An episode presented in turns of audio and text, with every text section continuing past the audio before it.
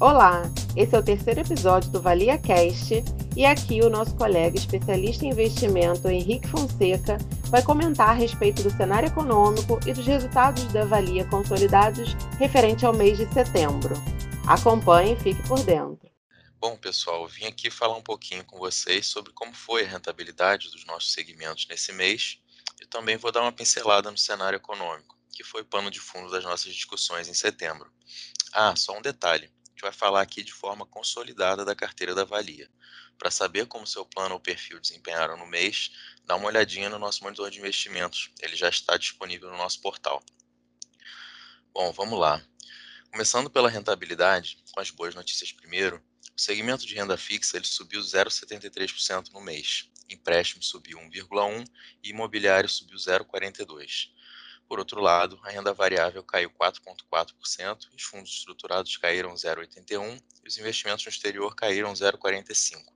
Mas aqui cabe destacar né, que no ano esse segmento ele tem um desempenho de excelente 42%. Não se preocupa agora com os nomes desses segmentos. A gente vai ter aqui no canal conteúdo explicando melhor o que é cada um deles. Por enquanto, já temos no ar o do segmento de renda variável, que meu amigo Daniel apresentou. Dá uma conferida lá é, os resultados eles espelham um pouquinho do cenário adverso que a gente vivenciou no mês passado. Então, já que a gente vai começar a falar de cenário, começando pelo exterior, nos Estados Unidos a gente tem um processo eleitoral em curso, que ele vem tomando as manchetes. As eleições elas estão se aproximando e temos visto o candidato democrata Joe Biden ganhando terreno frente ao Donald Trump, que é o atual presidente republicano e está tentando a reeleição. Passando para a Europa, o destaque negativo, infelizmente, ficou para o crescente número de casos de Covid-19. Por enquanto, eles não falam em lockdown severo, mas algumas cidades, como Paris e Londres, estão se preparando para medidas de restrição de movimentação e de aumento do distanciamento social. Já vindo para o Brasil, o mês ele trouxe bons dados de atividade, principalmente na indústria e no comércio.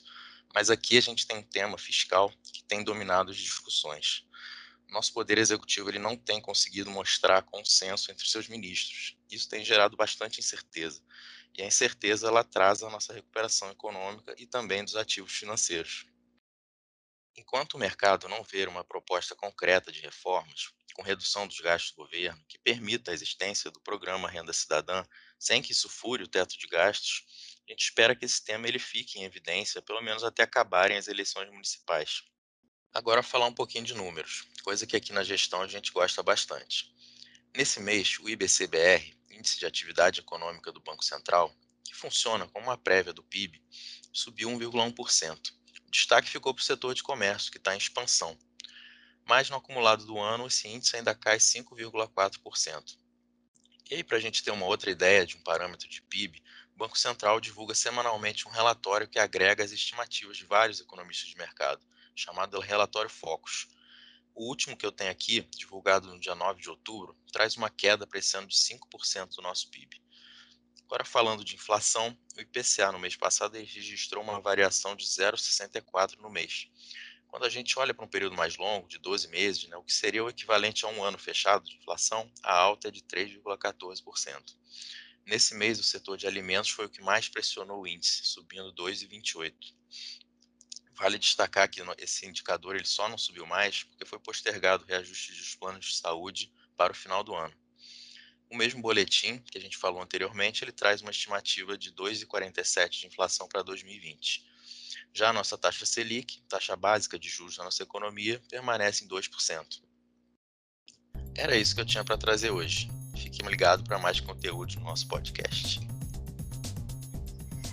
Lembramos que um episódio como esse será publicado todos os meses, então essa é uma nova forma de você ficar por dentro do cenário econômico e dos resultados referentes ao mês anterior. Caso você queira conhecer mais detalhadamente os resultados referentes à sua opção de investimento, basta acessar o portal do participante disponível no site da Valia. Até o próximo!